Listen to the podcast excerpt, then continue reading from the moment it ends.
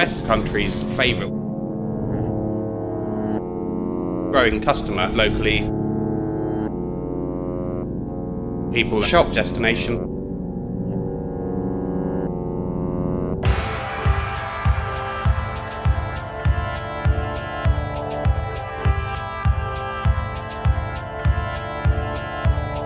We are in Stoke Newington in London uh, in my shop called Nook.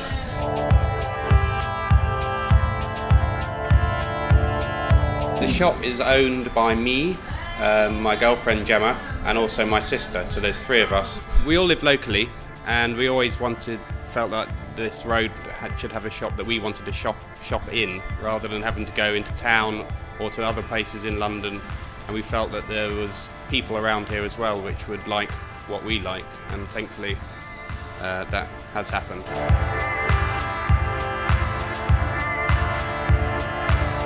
We have everything from cards, wrapping paper to stationery, homewares. Anything that we find interesting is well made or pleasing to the eye. It doesn't really matter kind of what it is, we just sort of get it in because we like it.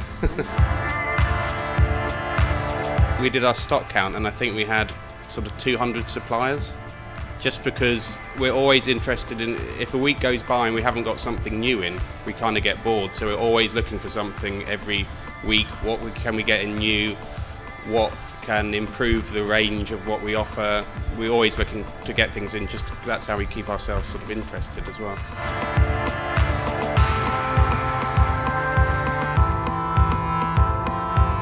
one of my favourite items is this incense teepee, which is from um, America. You put incense in there and it burns and it comes out there. But this is the kind of stuff that we like. Nice packaging, quirky. Um, I bought one of these in America when I was there.